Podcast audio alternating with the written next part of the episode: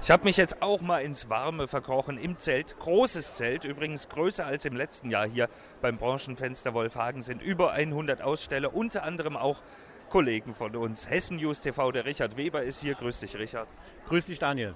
Ähm, euch ja, wie soll ich sagen, ihr seid ja eigentlich keine Konkurrenz zu Radio HNA und zu HNA auch nicht. Im Gegenteil, wir arbeiten gut zusammen, denn viele Videos, die man auf hna.de sehen kann, die kommen auch von euch. Richtig, ganz genau.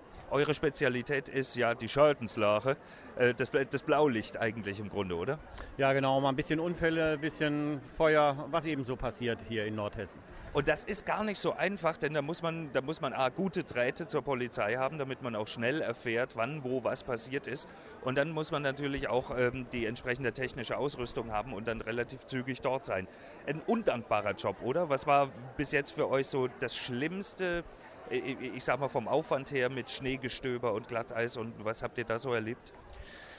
Ja, es gibt eigentlich, jede Schadenslage hat irgendwie so sein eigenes Ding und ich könnte jetzt nicht sagen, dass irgendeine riesen aufwendig ist. Sie sind eigentlich alle aufwendig. Habt ihr, oder ich sag mal so, wenn man so Unfälle filmt, irgendwann stumpft man da doch ab oder geht es euch immer wieder irgendwie ans Knochenmark? Also ich kann nicht sagen, dass es abstumpft. Es ist also immer wieder so, es gibt immer neue Sachen ne? und man denkt schon immer drüber nach. Aber wenn man die Unfallstelle verlässt, ist es aus dem Kopf raus, muss es aus dem Kopf raus sein. Man darf es nicht mit nach Hause schleppen. Ne? Aber dafür sind äh, die Nordhessen und Südniedersachsen unter anderem auch durch euch gut informiert mit äh, HD-Videos, die man auch auf eurer Internetseite finden kann. Genau, www.hessennews.tv und wir haben jetzt auch eine App, ne? die kann man ebenfalls da von der Seite runterladen. Ja, ne? App für Android und iPhone oder nur eins von beiden?